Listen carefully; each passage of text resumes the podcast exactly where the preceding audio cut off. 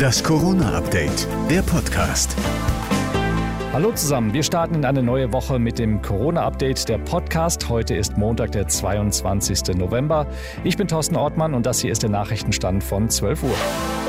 Wenn man richtig verstanden werden will, dann bemühe man einen Vergleich. Bundesnoch Gesundheitsminister Spahn hat diese beliebte Karte aus der Kommunikationskiste heute gezogen. BioNTech ist der Mercedes unter den Impfstoffen und Moderna ist der Rolls-Royce. Spahn wehrte sich damit gegen die Kritik, er wolle den Impfstoff von BioNTech rationieren, weil der von Moderna bald in den Lagern vergammelt. Der Grund dafür sei vielmehr, dass sich das BioNTech-Lager zunehmend leert, weil sich gerade so viele impfen lassen, so Spahn. So ein Mist aber auch. Konnte ja auch keiner mit rechnen, dass wir noch Impfstoff brauchen bei Millionen Ungeimpften.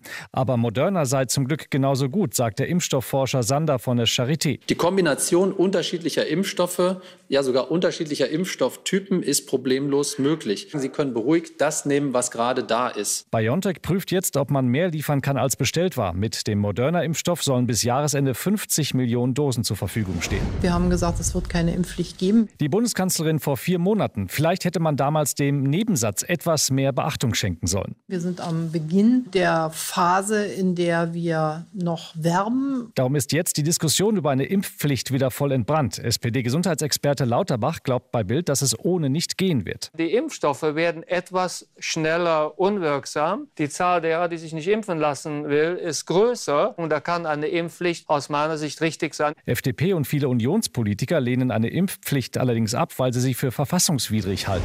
Auch der FC Bayern hat ein Corona-Problem. Beim Champions League-Spiel gegen Kiew morgen sitzen vier Stars daheim auf dem Sofa, statt auf dem Rasen Tore zu schießen. Die ungeimpften Profis sind in Quarantäne, einige sogar wiederholt.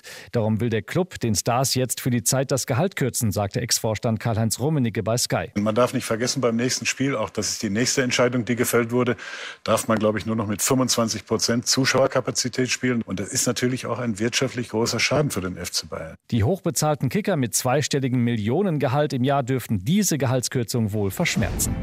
Das war das Corona-Update vom 22. November.